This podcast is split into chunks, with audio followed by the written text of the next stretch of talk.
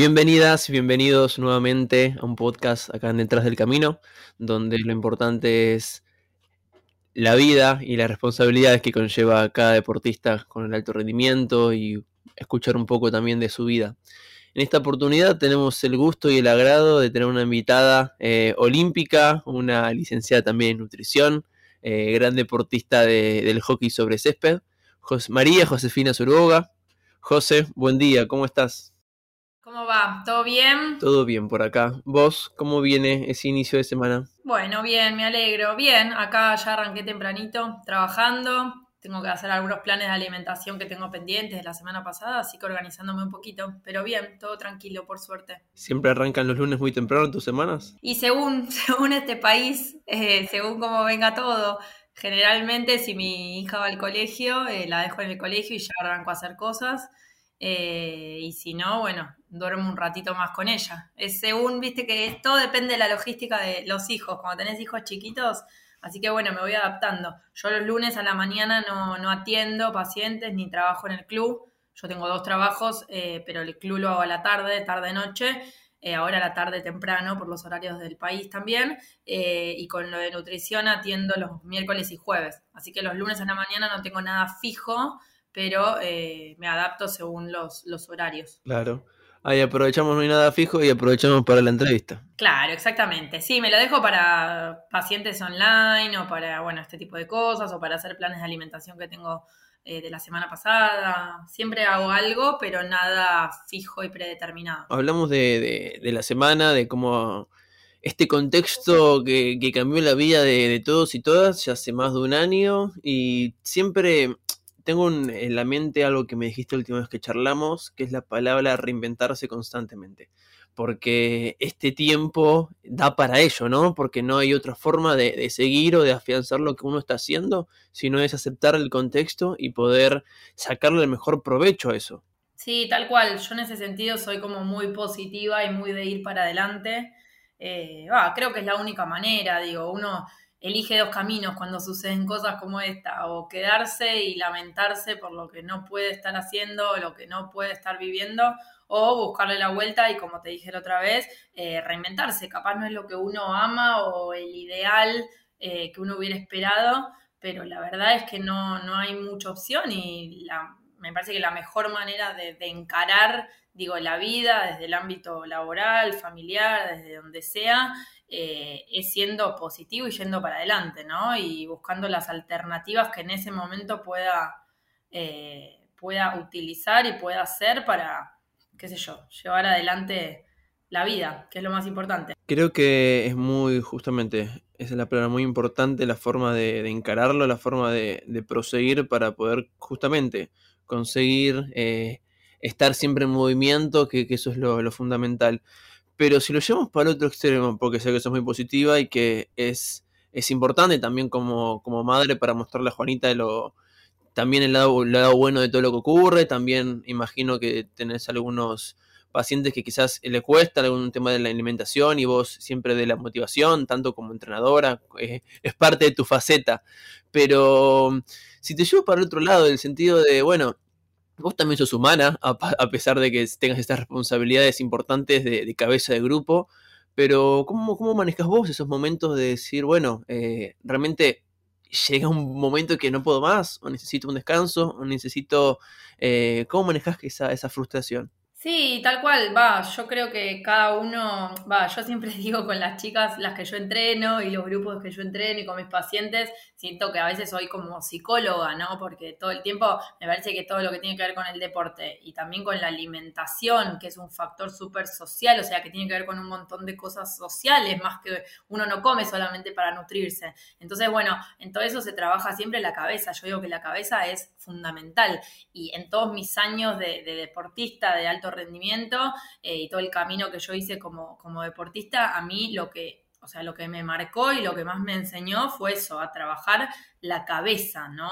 Eh, que eso es lo que define todo, digo, todo pasa por la cabeza y todo tiene que ver con la motivación individual o externa. A veces uno no solo solo no puede con uno, entonces tiene que recurrir a personas de distintos ámbitos y eh, según lo que necesite, para apoyarse en ese tipo de personas. Eh, yo suelo ser bastante tranquila en ese sentido, como te dije, realmente no me agarró, mismo ahora en la pandemia, en todo lo que fue estos, bueno, por ahora no sé cuánto tiempo ya vamos, pero año y medio, año y pico que vamos con este tipo de vida totalmente distinto a lo que uno está acostumbrado, eh, no tuve ninguna crisis importante, digo, siempre pude eh, como te dije, seguir para adelante y buscarle la vuelta. Obviamente que uno a veces le, da bronca o te bajoneas un poco, pero la verdad es que nada que me haya afectado tanto eh, en mi persona. Eh, siempre me mantuve activa, creo que en ese sentido, bueno, tener una nena de cuatro años te ayuda a mantenerte activa, no te queda otra. y valorar lo que uno tiene, porque a mí sí lo que me pasó con esta pandemia es como encontrarme más cerca de lo que tiene que ver con, la muerte, por así decirlo, eh, o como que de repente te puede pasar algo ahora de un día a otro, entonces como más que nunca aprovechar el hoy y valorar lo que uno tiene, digo, no estar lamentándose por lo que no tiene o por lo que se está perdiendo, sino tratar de como sea y como se pueda valorar y hacer eh, lo que uno tiene ahora, ¿no? Eh, cerca. Uno siempre está esperando, mirando como más allá o lo que va a pasar o lo que va a hacer. Y creo que la pandemia nos, como con baldazo agua fría, nos enseñó a todos a vivir el hoy, porque no sabes lo que puede pasar mañana. Entonces, bueno, de ese lado a mí como que me, me hizo fortalecer más aún mi cabeza en ese sentido. Eh, y por suerte no, lo vivo bien. La verdad es que lo vivo bien y obviamente que que tengo frustraciones en un montón de aspectos de mi vida o, momentos que, me caigo, pero con la cabeza y con el apoyo de, la gente que tengo alrededor, por suerte eh, tengo mucha gente muy cercana eh, y que me acompaña en todo lo que hago, así que con eso y, con la cabeza de uno mismo trato de, de manejar esos momentos que las cosas no salen tan bien es fundamental esto que mencionás de vivir el hoy, ¿no? Porque muchas veces siempre planificamos hacia adelante y no nos damos cuenta que para llegar a esos objetivos quizás tenemos que eh, hacer en reiteradas ocasiones, día tras día, eh, buscar nuestra perfección, seguir perfeccionándonos como, como personas, como seres humanos, eh, como amigos, como padres, como, como todo, como deportistas en este caso también. Em, y esta, esta mentalidad que mencionas, ¿Es algo que quizás eh, te lo ganaste vos con los traspiés que te han tocado sortear, con experiencias? ¿O es algo que quizás eh, vino, vino de, tus padres, de la familia, eh, también con tu hermana? O, es algo que fue en tu camino que lo fuiste ideando y, que te, llevó a, a, mencionar estas cosas hoy en día? No, yo creo que todo pasa, va, siempre digo, todo lo que te pasa en la vida eh, te sirve para, aprender y para fortalecer eh, tu cabeza. No es que soy así porque soy así, soy así porque la he pasado pésimo en un montón de situaciones, en un montón de momentos. Eh, más allá, bueno, el deporte yo siempre lo marco como que a mí me marcó como persona eh, y el deporte te lleva más que nunca a eso de a todo nada o a de repente sos lo mejor y estás en lo más alto y de repente te hundís en un pozo porque, no sé, eh, quedaste afuera una lista, quedaste afuera un torneo importante, perdiste un partido que tenías que ganar. Entonces todo el tiempo el deporte te lleva como eh, a la cima y al, pozo. El tema es cómo está en uno, cómo maneja estar allá arriba y cómo maneja estar allá abajo, ¿no? Entonces, yo creo que todo lo, cuando yo te digo la cabeza, me refiero a esto, a cómo uno maneja esas emociones, digo, no, no dejar de ser humilde y dejar de tener todos los valores que tiene uno cuando llega allá arriba y no sentirse el peor y querer eh, tirar todo por la borda cuando estás allá abajo, ¿no? Entonces de eso se aprende, ante cada golpe, ante cada caída, eh, uno va aprendiendo y va saliendo adelante. Yo hoy en día soy así por todo lo que me tocó vivir. Yo no soy así porque soy así, sino que eh, lo que te dije, mi familia me acompañó siempre. Yo fui la que fui teniendo distintos momentos en la vida y en lo deportivo que me fueron marcando y me fueron haciendo ser como soy hoy, digamos.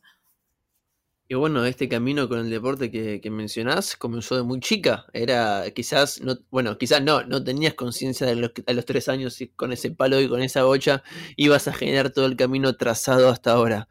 Em, pero bueno, ¿cómo, ¿cómo, fue si te, si te pongo en esa, en esa José chiquita? Eh, ¿Cuándo fue el primer momento que sé que también arrancaste de muy chica con los procesos eh, en los seleccionados, ya sea de provincial o, nacional, pero ¿cómo, ¿cómo ese proceso de no ver más el hockey como, como un juego, que siempre lo va a ser, pero verlo como algo más importante en tu vida, algo que quita tiempo, que, es una responsabilidad, que, también te disciplina para todos los ámbitos de la vida, pero cuando eh, lo tomaste como algo más que eso.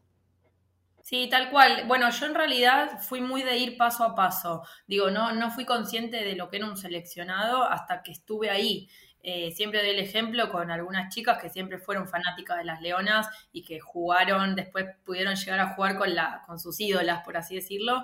Yo nada que ver. Eh, bueno, yo empecé muy chiquitita, tengo tres hermanas mujeres más grandes que empezaron a jugar en, en Jeva y yo empecé a jugar cuando era chiquita. Creo que mi hermana Dani, que es la que jugó conmigo en el seleccionado y demás, eh, es la, que me sigue a mí, digamos, es tres años más grande que yo.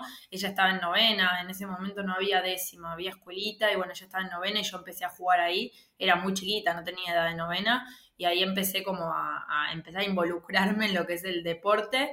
Eh, y fui creciendo, mi club por suerte va, es, Geva es como mi segunda casa, es un club hermoso que que me dio la posibilidad de, conocer también todo lo que tiene que ver con este deporte eh, y fui creciendo ahí adentro, eh, un club que después se, empezó a convertir en algo bastante competitivo, nos tocó ganar un montón eh, a nivel local en el metropolitano y ahí empezó a ser como más competitivo y a entender un poco más esto de, de lo que tiene más que ver con, no el alto rendimiento, pero sí con otro tipo de competencia, ¿no? Entonces, a partir de que estuve en mayores, ponele de mi club de Jeva, ahí es cuando empecé a tener más contacto con eso. Yo igualmente ya desde chica, de los 12, 13 años, arranqué en lo que son, se hacían como concentraciones, como pequeños encuentros a nivel regional y nacional. Eh, primero, bueno, con todo lo que tiene que ver con los seleccionados de, Buenos Aires para representar a mi provincia en lo que son los argentinos. Ahí empecé a los 14, creo, porque jugué el sub-15, después jugué los junior, bueno, juvenil, junior, todo eso. Y bueno, y después también, mientras tanto, para paralelamente a eso, lo que te decía de los 12, 13 años, hacíamos como encuentro más a nivel regional y nacional. Y eh, así fue como empecé a, iniciar el camino en lo que tiene que ver con el junior nacional. Eh, que bueno, yo cuando jugué el Mundial Junior, que fue en el 2009, ese mismo año es en el que yo empecé a jugar en el mayor y también jugué mi primer torneo eh, con las Leonas, que en ese momento, bueno, el Chaparrete era mi entrenador en Jeva entonces, eh, él fue quien me vio en el club y me, llevó a entrenar con el seleccionado. Así que bueno, así fue más o menos como inicié el camino, ¿no? Después uno cuando está ahí adentro entendés un montón de cosas que antes no tenías ni idea. Bueno, a mí me pasó eso eh, y empezás a aprender un montón de cosas y a entender un montón de otras cosas eh, y te empezás a formar desde, en otros aspectos, ¿no? Más a nivel deportista que yo siempre digo, no es ser una buena jugadora o jugar bien o entrenar bien y listo. Digo, hay un montón de cosas que rodean a ese jugador y que tiene que ver con todo esto. Bueno, ahora lo linkeo con mi profesión, pero tiene que ver con todo esto del entrenamiento invisible, de los cuidados que uno tiene que tener eh, y de ser un deportista de elite con todas las letras, ¿no? Porque estás representando a tu país y eso implica un montón de cosas que uno tiene que hacer, no solo estando ahí, sino estando por fuera de eso. Sí, sí, estamos de acuerdo con, la responsabilidad que eso conlleva. Pero me gustaría, dijiste muchas cosas, bueno, nombraste tu camino, ni más ni menos. Pero me gustaría hacer hincapié en esto que mencionabas de, gimnasia, porque antes decías, eh, lo he escuchado ya en algunas entrevistas que, has hecho, que no eras fanática de las leonas, que sí tenías esta experiencia con Karina, que ya vamos a, indagar un poquito más eh, en el colegio, pero no, no, es de seguir el seleccionado, pero lo contrario con lo que pasa en el club, que es algo que te pasó a vos, como le pasa a todas las chicas de, menores, de que ven a la, primera, que son sus ídolas, sus heroínas, que mm, quieren ser como ellas y que también hacen la unión de un club, porque también son las que se quedan a ver a la décima al principio, las que se quedan a ver la quinta. Em, esa, esa, esa unión, esa, ese acompañamiento. Em, ¿Cómo lo viviste vos y cómo fue llegar a, la primera eh, en edad de quinta y con una responsabilidad muy grande? No, no eras responsable en ese momento, pero eh, eras parte de un equipo que, iba por todo. Sí, tal cual. A mí es tal cual vos lo decís. A mí me pasó mucho con el club. Yo me acuerdo que yo era chiquita, estaba en novena, octava y nosotras ya me acuerdo en ese momento las chicas de mayores tenían planeado un viaje y entonces vendían tortas, viste, en el club y nosotras siendo chiquititas en octava o novena las ayudábamos a venderlas y después nos quedábamos a ver el partido y alentarlas, como que esa sensación y identidad de club lo tuve siempre, ¿no? Como de querer llegar a la primera. Eso era como, como el sueño, como uno veía también lo más cercano, porque yo tenía a, mis entrenadoras que jugaban en, la primera del club. Entonces, bueno, eso capaz que lo sentía más cercano, lo veía más como burbuja dentro del club. Eh, y después, bueno, como te dije, uno cuando ya está en la primera y empieza a representar a su club y empieza a estar en un torneo, como te dije, el torneo metropolitano, jugar finales, playoffs y demás, empiezas a entender, a entender que hay un montón de cosas, ¿no? Por fuera de lo que es el club. Ya me empezó a pasar igualmente en los seleccionados de Buenos Aires y cuando empecé a entrenar para el junior, a los 15, por ahí, cuando empecé a representar a mi provincia, ahí empezás como a abrirte y a conocer chicos de, de otros clubes, empezás a conocer mucha gente eh, y eso es hermoso de este deporte, ¿no? El conocer gente, eh, amigos, compañeras, personas que realmente uno conoce en toda su trayectoria desde que es chiquitito eh, y que para mí es lo más lindo, ¿no? Lo que tiene nuestro deporte es la, obviamente la, los valores, yo siempre digo, es lo primero, los valores que te da el deporte y después toda la parte social, ¿no? Las amistades, las compañeras, es, es, es muy lindo todo eso. Eh, pero bueno, sí, yo era muy fanática de la primera de mi club y cuando me tocó estar ahí, nunca me voy a olvidar el primer torneo, el primer playoff, el primer torneo metropolitano que ganamos en Muni fue, eh, nunca me voy a olvidar ese partido y yo sí, con edad de quinta y no entendía nada, la verdad que no entendía nada, hacía lo que me decían, me acuerdo que me, me daba hasta miedo agarrar la bocha, no tenía ganas de, va, no ganas, pero viste que sentís como ese respeto por las más grandes, ¿no? Que en ese momento había varias que habían sido entrenadoras mías.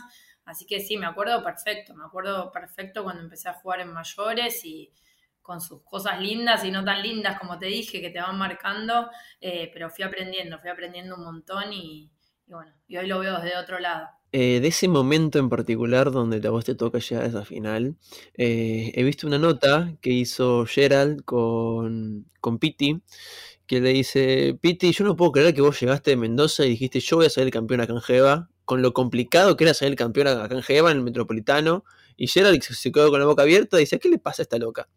Pero, ¿cómo fue esa mentalidad también de Piti, de todas las que llevaron a cabo ese, ese momento para ir por todo, ¿no?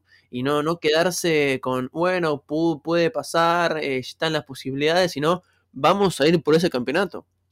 Sí, tal cual, fue un proceso, como que fue un camino, un proceso, digo, nada fue de la noche a la mañana, eh, como que fue un cambio de mentalidad a nivel general en el equipo y en el club. Eh, el club antes no, no, no, no estaba acostumbrado, digo, a estar en ese lugar y a, jugar finales y demás, y como que de repente con distintos entrenadores que hemos tenido, eh, bueno, Ariel Holland, que no me entrenó a mí particularmente porque yo era muy chiquita, pero yo lo veía entrenar a las mayores, después el Chapa, son entrenadores eh, súper convincentes con lo, con lo que dicen y con los objetivos que tienen, eh, y creo que eso lo transmitían perfectamente al equipo, y el equipo también, de a poquito fueron empezando a tener esa mentalidad, acompañado con, con Piti que llegó de, de Mendoza y con otros otras jugadoras que han sumado que han sumado, se han sumado y demás, eh, y el cambio de mentalidad en las que ya estaban en el equipo, creo que tuvo que ver con eso, ¿no? Fue un camino que se fue trazando y que, bueno, culminó o empezó con el primer campeonato que ganamos. Ya el año anterior habían jugado la final, que habían perdido, yo no estuve ahí porque yo era chiquita todavía, eh, que habían perdido por la final, creo que era por penales, no me acuerdo bien, pero ahí yo no estaba. Y después ya el año ese siguiente eh, que es cuando yo empecé a jugar con edad de quinta.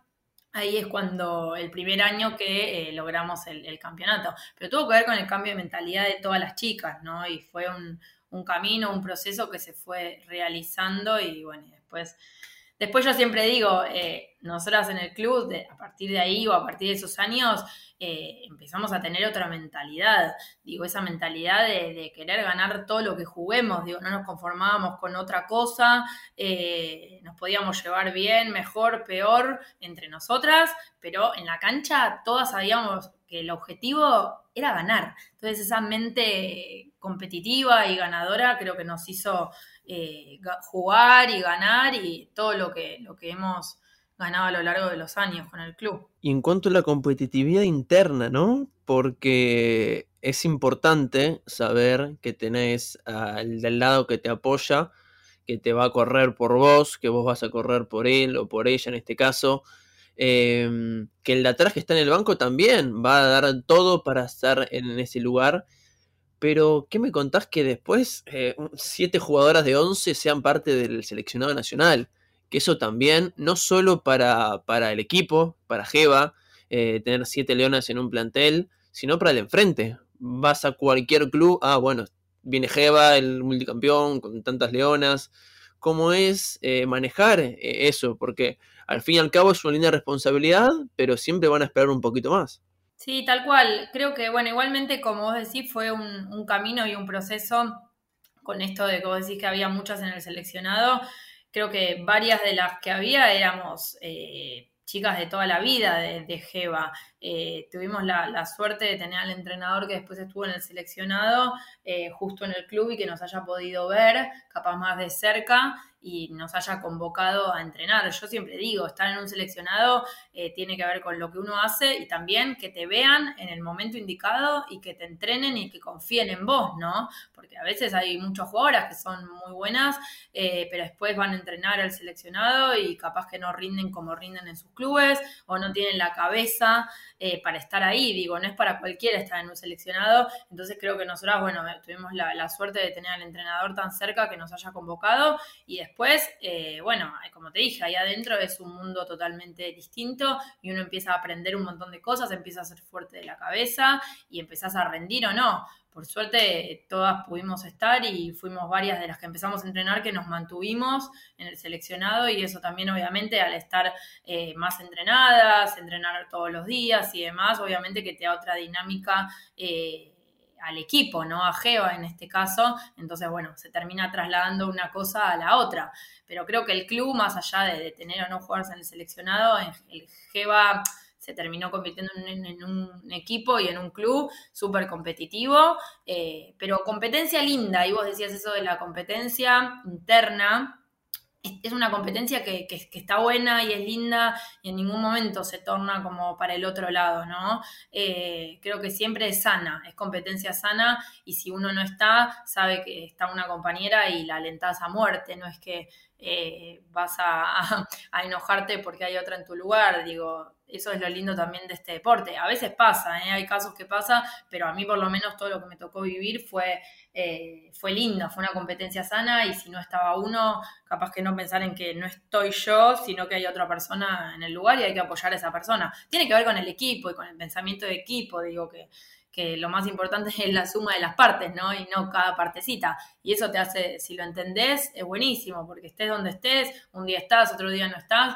hay que alentar al que le toque jugar, porque en definitiva todas representamos lo mismo, el club, el seleccionado, digo, hay que como bajar un poco el individualismo en lo que es el hockey y pensar más en equipo, que eso es lo que nos, nos hace llegar más arriba. Sí, sí, me parece muy bueno y bueno, justamente me imagino que esos son los valores que, te gustan inculcar a, tus entrenadas. Em, pero si justo me nombraste el 2009, que fue un año especial, porque fue un año que te tocó ir a un Mundial Junior en Boston, eh, con jugadoras de, renombre, eh, caso, no sé, Martina Caballero, Rosy Sánchez Moquia, Pico Zuluaga, hoy Delfi Merino también, que siguen el seleccionado. Em, me, me, has mencionado que quizás no eras tan consciente de lo que se vivió eh, en esos tiempos, porque, eran chicas, porque están transitando estos primeros pasos eh, ya en torneos importantes, eh, junior. ¿Cómo, ¿Cómo recordás ese momento a la distancia que ya van a ser 12 años ahora en agosto? Wow, cuánto tiempo. sí, yo es lo que te decía antes. Yo cuando, sobre todo me acuerdo del primer torneo mayor que fue en el mismo año, después de haber jugado el Mundial Junior, eh, que fue en Sydney, la Champion Trophy de Sydney, ese fue mi primer torneo mayor. Yo me acuerdo que estaba ahí y no entendía nada, ¿viste? Veía las jugadoras de, de, Holanda o de... Para mí era un mundo totalmente nuevo, distinto, desconocido, como que todo me llamaba la atención. Después lo que tiene que ver con el junior, eh, el junior la verdad es que es, divina esa etapa porque vos estás con, compañeras que todas tienen tu misma edad, ¿no? Y todas eh, estamos como en el mismo lugar paradas. A diferencia del mayor, en el mayor vos tenés jugadoras de hace mil años, tenés jugadoras que tienen un partido, entonces tenés esa variedad y hace eso que el equipo sea más heterogéneo en cuanto a edad, experiencia eh, y demás. En cambio, en el junior, todas teníamos la misma edad, todas teníamos la misma responsabilidad, por así decirlo, eh, y fue un proceso re lindo, un proceso como más de, amistad, de compañerismo, eh, muy lindo, y es otro tipo de torneo, ¿no? Que el mayor. El mayor es distinto, porque es lo que te digo, vos ya entras y ya hay jugadoras que están jugando hace un montón de tiempo, te tenés como que acoplar al equipo. En el junior es como que fuimos formando el equipo con las jugadoras que había, eh, tal como vos las mencionás. Eh, y fue una etapa re linda, re linda, la pasamos bárbaro, eh, también por suerte dentro de todo nos fue bien, salvo bueno, el Panamericano que nos ha ido muy bien, pero por suerte después del Mundial nos, fue, nos fue bastante bien y lo pudimos re disfrutar. yo lo re disfruté, la verdad que me lo acuerdo como una experiencia re linda, pero bueno, obviamente después cuando me tocó jugar la Champion Trophy, entrenar con el mayor y eso fue todo muy de golpe. Entonces ahí es como que no, no entendía nada. Pero después, bueno, te vas haciendo, vas aprendiendo y, vas entendiendo el lugar que estás ocupando. Lo que no te he preguntado, que no sé, Carlita Dupuy me ha comentado, del Merino también, pero en tu parte, ¿cómo fue la citación ante Arco del Mayor? Eh, ¿Se te acercaron después de un junior, eh, en un entrenamiento, te llamaron? ¿Cómo fue la situación? Em, mira, a mí me había tocado como mi primer contacto así de entrenamiento eh, fue antes de que venga el Chapa. creo que estaba Gaby Minadeo todavía y entrené ahí un tiempo por una, a través de una lista me convocaron y después, bueno, después eh, hubo un torneo que ahí no lo jugué y después cuando vino el Chapa, sí, en realidad es, eh, ya habíamos empezado a entrenar eh, como paralelamente a lo que era el junior, porque ese año era el junior, pero a la vez empezamos a entrenar con el, con el mayor, pero sí, es a través de, una lista, cuando sale la lista, digamos, de, de convocadas, ahí es como que estaba la, la convocatoria de las distintas jugadoras y ahí estaba mi nombre. Así que me parece que fue así, no, no recuerdo que alguien me haya venido a hablar o, algo más específico. Me acuerdo de que haya sido una lista así de convocadas. En el momento de esa lista, eh, ¿recordás que hiciste? Llamaste a tus padres, a Dani, a alguien, a una amiga. Che, mirá, me está pasando esto. Voy a jugar con el seleccionado. Mayor. Y no, la verdad que no, no lo tengo tan presente, es lo que yo te digo, yo soy medio inconsciente con esas cosas, digo, no sé, estaba en la lista, sí, obviamente, con mi hermana de haber hablado, con mi familia, no me acuerdo exactamente de decir, porque es como te dije antes, yo era muy de ir en el día a día, Digo, no es que tenía algo así en mente, qué sé yo, eh, anhelé toda mi vida estar en un seleccionado y de repente me convocaron. Digo, yo fui viviendo el paso a paso, ¿no? Estuve en el junior, ahí en el mayor, esto, lo otro. Entonces, como que uno va estando ahí y, como te digo, creo que fui más consciente una vez estando adentro que en el momento de leer mi nombre en una lista. Así que no, no sé, no, no, no me acuerdo mucho, no tengo muy presente ese momento. Y antes de, bueno, voy a hacer un punto acá en 2009, antes de iniciar hacia el próximo año. Me decís bueno, que no están conscientes en esos momentos, pero si te digo algún recuerdo que digas, che, mirá, no, no estaba tan, eh, tan empapada de lo que era un seleccionado, de lo que era ese momento, pero este momento, este recuerdo me quedó grabado a fuego. No, como te dije bien, en el 2009, eh, ahí cuando fui a la Champions, eh, ahí viendo a los equipos, viendo el torneo, viviendo el torneo, viendo la dinámica que se vivía dentro de un seleccionado. También me acuerdo las repercusiones, ¿no? Al haber ganado ese torneo, la cantidad de gente que, se acerca, que escribe, todo el mundo que, está pendiente de, de, lo que uno está haciendo. Y ahí es como que realmente tomas conciencia de dónde estás. Creo que ese torneo fue mi, como el puntapié para, para darme cuenta dónde estaba y, realmente la, responsabilidad eh, que tenía estar ahí y, lo increíble que era estar ahí, ¿no? Estar representando a tu país. ¿Y la Champion de Nottingham? 2010. Y eso también lo recuerdo como un torneo bastante lindo, eh, era previo al, Mundial, que yo después ahí en el Mundial a mí me tocó quedar afuera, pero la Champion fui a la Champion del 2010 eh, y también lo recuerdo como una experiencia increíble. Yo siempre digo, lo que vivís ahí adentro en un seleccionado no, no se compara con nada, ¿no? Con sus cosas buenas y malas, porque uno siempre piensa, no, que es todo color de rosa y nada que ver, hay un montón de cosas que no están tan buenas y uno tiene que pasar por un montón de situaciones que, como hablamos al principio, te hacen crecer eh, a nivel persona, a nivel cabeza y uno tiene que seguir para adelante. Eh, pero no, no, esa Champion también, un torneo hermoso, muy lindo, lo disfrutamos un montón y bueno, y después es como que ya se venía el Mundial, que yo por suerte, más allá de haber quedado fuera en la lista, como te hablaba antes en el club, eh, lo viví muy de cerca. Yo me fui a instalar allá a Rosario, eh, iba al hotel con las chicas súper seguido. Eh, por suerte estuve cerca del equipo, porque la verdad es que yo me sentía parte. Yo había participado de, bueno, del torneo previo, había estado en todos los entrenamientos y toda la fase previa al, torneo, al mundial, y me tocó quedar afuera en la última lista éramos dos jugadoras que tenían que quedar afuera y una fui yo, pero bueno, lo viví hasta el final con ellas. Entonces, la verdad es que me sentía parte y me sentí muy parte del equipo, mismo cuando, cuando ganamos, eh, ahí creo que estuve en la cancha con las chicas, lo viví muy de cerca, por eso te hablaba de esto del equipo, ¿no? Que a veces te toca estar y a veces no, pero eso no quita que, que no seas parte del equipo, por más que no estés físicamente ahí no es que no, eras parte, eras parte, eras parte de ese plantel que, bueno, eran 23 personas y fueron 18, pero vos justamente como decís, eras una parte de... y justamente después seguiste el proceso. Pero mm, yo no nombré, no nombré el Mundial de Rosario, lo sacaste vos. Eh, yo te nombré Nottingham, nos fuimos con, con Rosario. Esa es la pregunta posterior. Eh, pero sí, porque fue algo increíble. No fue solo, bueno, juega en la seleccionado de hockey en Argentina, sino es algo que revolucionó el deporte. Em, curiosamente, el otro día hablaba con, un amigo que, vio la página y la sigue a pesar de no saber nada de hockey. Y me dice, che, yo me acuerdo ese día, yo estaba eh, hincha de estudiantes. Estaba en la cancha de Quilmes viendo un partido de estudiantes y se escucha del megáfono. Les comentamos que el seleccionado, las Leonas, han salido campeones del mundo. Y eso es algo que antes no pasaba. No, pero ni, ni por la cabeza de nadie. Y como que las leonas hicieron otro rugido después de lo que fue Sydney. Y, vos sí fuiste parte de eso. Y, bueno, tu hermana fue protagonista, pero también me imagino que toda tu familia conmocionada. Y, más que nada si son fanáticos del hockey, pero eh, fue algo único y que difícilmente se puede volver a repetir. Sí, tal cual. No, yo te, saqué el tema del mundial porque para mí va muy de la mano de lo que fue Nottingham. Digo, yo pienso en Nottingham y pienso en el, torneo previo al mundial. Creo que fue un camino que ya se venía haciendo y uno va palpando cómo está el equipo, cómo, cómo estamos para enfrentar lo que se venía y yo siempre lo veo muy de la mano. Digo, pienso en Nottingham, inmediatamente me voy al Mundial de Rosario, que fue lo posterior.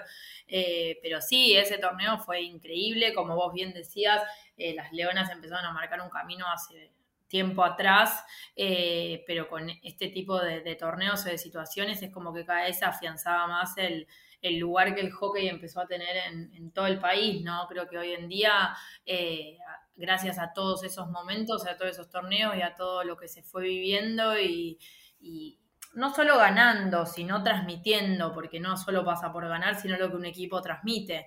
Eh, y gracias a todo eso, creo que el deporte creció en forma abismal, ¿no? Hoy en día vas a cualquier parte del país eh, y, se juega el hockey con lo que se pueda, en la superficie que se pueda, pero se juega el hockey y, la verdad es que pasó de ser un, un deporte normal a ser un deporte como súper reconocido, ¿no? Eh, y eso es gracias a, un montón de cosas, eh, no solo a ganar, como te decía, pero bueno, el torneo, hablando específicamente del Mundial, para no irme por las ramas, eh, sí, fue un torneo increíble. como te dije, ya se va palpando cómo está un equipo, ¿no? Uno se da cuenta cómo va estando, cómo se va sintiendo. Y vos veías ese torneo, a mí me pasaba de verlo desde la tribuna, porque yo lo veía desde la tribuna con mi familia y yo las veía a las chicas adentro de la cancha y uno sentía como que no, no, no había chance de que no ganaran, ¿entendés? Como que sí fue un torneo durísimo porque contra rivales tremendos, pero la cabeza que tenían y cómo se plantaban en la cancha y cómo jugaban, ya como que te vas dando cuenta, ¿no? Cuando un equipo está bien parado y que están bien de la cabeza y que están como para ganarlo. Y bueno, y así culminó. Creo que, que, fue un increíble partido, me acuerdo la final como si fuera hoy, eh, así que se disfrutó mucho, se disfrutó mucho adentro, afuera, fue un increíble torneo. Es tremendo porque todas las personas que, lo vivieron, lo sintieron, no, pueden explicar de otra manera que fue así, que no podían perder, era, era algo que se sentía. pero bueno, ojalá que se vuelva a repetir eh, en algún otro punto de nuestro país, tener esa fiesta eh, de lo que fue el hockey. Pero me quiero quedar porque mm, con el 2010, porque como bien decís, lo, pudiste sentir de esa manera, pudiste estar ahí, compartirlo con, toda la gente y sentir lo que es la camiseta. Pero después, eh, antes, perdón, ¿cómo fue hacer ese duelo? Porque no quiero meterlo en la llaga, pero sé que habrá sido complicado la última, la última lista, estando tan cerca, viniendo de jugar ese torneo, palpitando también lo que es un, un mundial en nuestro país y un posterior juego olímpico. Eh, te pongo este ejemplo porque me hace acordar mucho este caso. Nano, Nano Rey, con los hermanos Matías y Lucas, estaban haciendo la preparación para Río y Nano fue el último que, la última lista quedó afuera. Y los dos hermanos fueron. Y le costó ir a, ir a Río. Eh, fue para la, para la SEM, para los cuartos y para la SEM y se quedó para la final pero sé que, sé que quizás hay un duelo interno de, que, se, que se hace y, cómo te, te, paraste y te propusiste para ello. Sí, creo que, bueno, como te dije antes, cada cosa en el deporte, cada, cada caída eh, no es más que una oportunidad para levantarte más alto y así es, parece una frase trillada o hecha, pero es así, digo, en ese momento, cuando yo quedé afuera, sentí que se me caía el mundo, que se me venía el mundo abajo, creo que lloré como nunca, no podía entenderlo, no le podía encontrar eh, lógica, eh, hay un montón de cosas que han pasado y que la realidad es que esto que uno llama injusticia, bueno, eh, uno siente eso, ¿no? En el momento y te sentís pésimo. Creo que en ese momento sí, fue un duelo que tuve que hacer, pero por suerte me pude correr de ese lugar eh, y acompañar al equipo desde otro lado y disfrutarlo desde otro lado, porque también lo, pienso y, lo pude disfrutar. Desde el lado donde me tocó, lo pude disfrutar y, vivirlo. Eh, y eso es lo lindo del equipo, como yo te digo siempre, más allá de que uno individualmente le pasen un montón de cosas, eh, es un deporte, no deja de ser un deporte de equipo, ¿no? y a veces hay que, priorizar eso, que a veces es lo que más cuesta, ¿no? Los deportistas eh, que forman parte de equipos y muchas veces el cortocircuito viene por ese lado. Eh, que a veces hay que entender que no es algo personal, digo, no es algo que tenía que ver conmigo de no estar en esa lista, sino que hay un montón de otras cosas y otras, eh, otros factores a tener en cuenta para en ese momento dar la lista de las 18 que tenían que jugar. Más allá que yo tenga mi pensamiento y yo que crea que hay cosas injustas o no, creo que uno no puede quedarse enganchado a eso, sino que tiene que seguir. Y así fue como seguí, digo, en el momento fue tremendo, eh, pasó el tiempo y bueno, ya pude salir de ese lugar, disfrutarlo de otro lado y levantarme con más fuerzas para, bueno, después lo que se venía más adelante, que terminó en lo que fue Londres 2012, que ahí tuve un lugar y, pude jugar un montón y fue un torneo increíble. Creo que todo pasa por algo, como hablamos al principio, y, a mí eso me, sirvió mucho. Me encanta porque me, me venís diciendo en la mente, porque yo voy a ir directo justamente a, a Londres 2012, porque el deporte de revancha y vos te pudiste reponer, seguiste entrenando y, te vino. No siempre viene, pero en, tu caso la, el esfuerzo dio frutos. Eh, te voy a dividir en tres momentos. Lo que fue eh, la ceremonia de inauguración, con yo hoy vi la foto de lucha con ustedes ahí al principio y todavía se me, se me un poco la piel. Eh, después el gol de Carla a Inglaterra, que fue como también un hito meterle el gol de esa manera y lo que daba e-, esa, ya esa medalla. y la final, que quizás quedó un gusto amargo al principio, pero bueno, eh, también es parte del deporte jugar ganar, perder y justamente contra el equipo que tienen enfrente y con todo lo que dieron para, para llegar ahí ustedes. Es como lo describís vos, tal cual, es así. Yo creo que pienso en Londres y es un torneo que, por donde lo mires, digo, lo, pude disfrutar. Eh, fue un, no sé, un juego olímpico, es increíble, no se compara con nada. Eh, más allá que, bueno, también después me tocó jugar un mundial, el 2014 en La Haya, eh, tuve la suerte de poder jugar otro mundial, pero yo siempre digo, un juego olímpico es como el, a lo que todo deportista aspira a estar porque realmente es increíble, ¿no? Desde la Villa Olímpica, desde cada detalle eh, hace que el torneo sea especial. Yo me, acuerdo eh, así tal cual de disfrutar cada momento, cada mínima cosa de, disfrutarla eh, y de nuevo seguir sorprendiéndome de lo, de lo que era el deporte, de lo que era ese torneo y de, todos los deportistas que están ahí, cómo viven y palpitan ese, ese encuentro, ¿no? Un juego olímpico es increíble y así lo vivimos, eh, desde lucha, siendo abanderada y nosotros estando ahí, estando con todos los deportistas,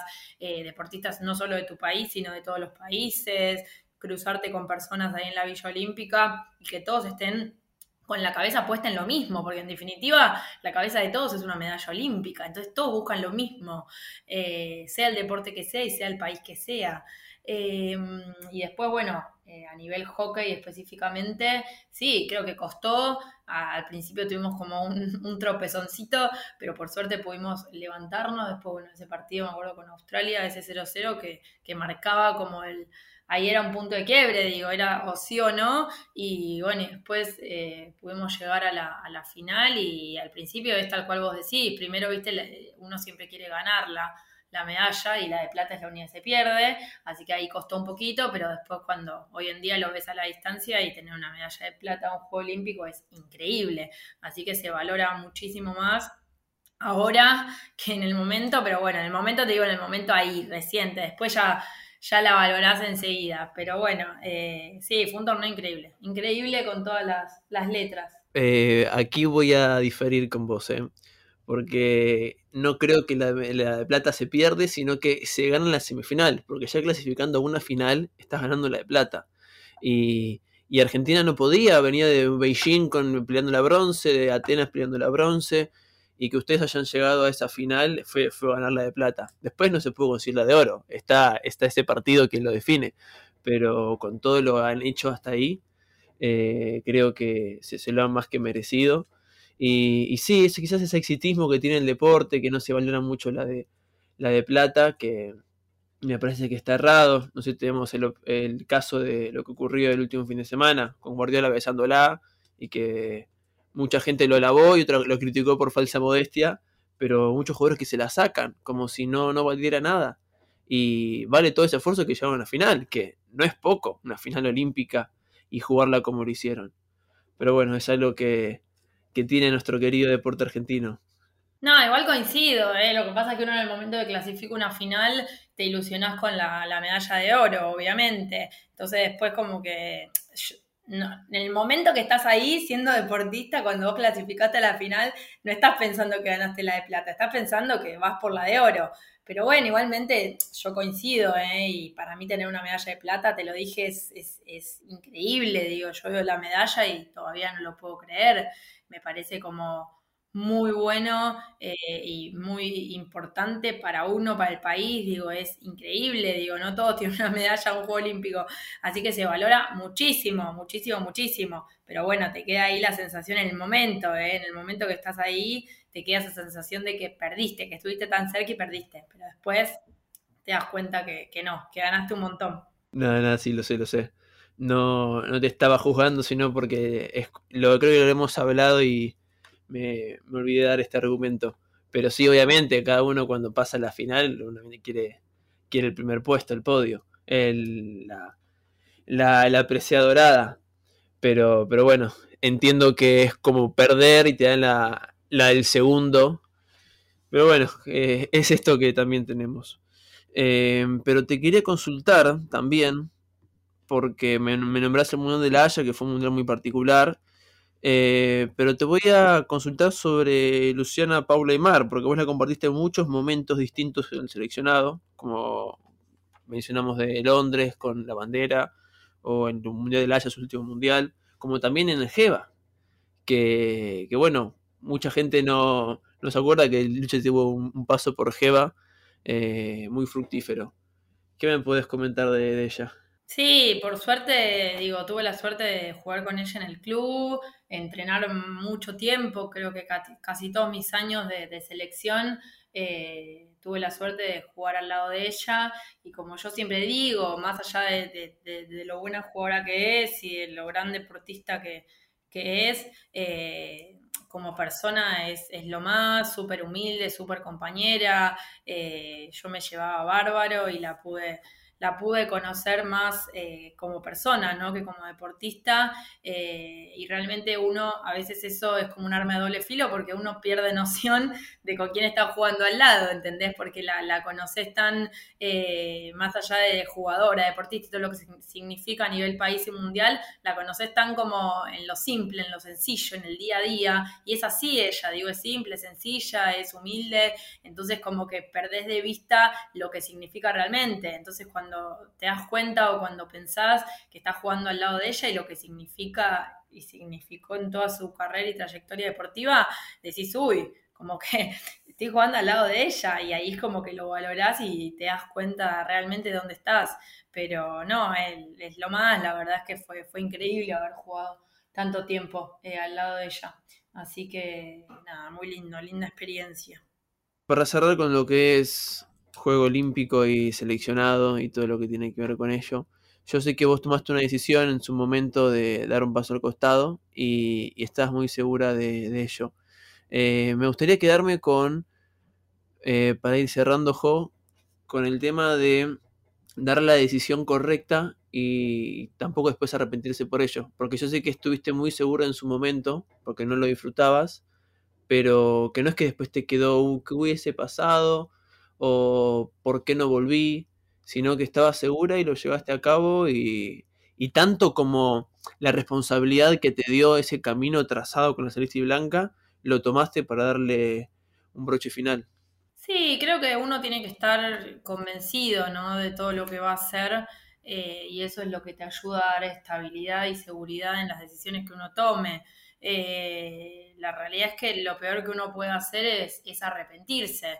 Eh, si siempre tenés la duda o te queda algo, tenés que intentar hacerlo, eh, porque siempre se puede dar un paso al costado. Lo que no se puede es estar donde uno ya no quiso estar, ¿entendés? De eso depende de otras personas.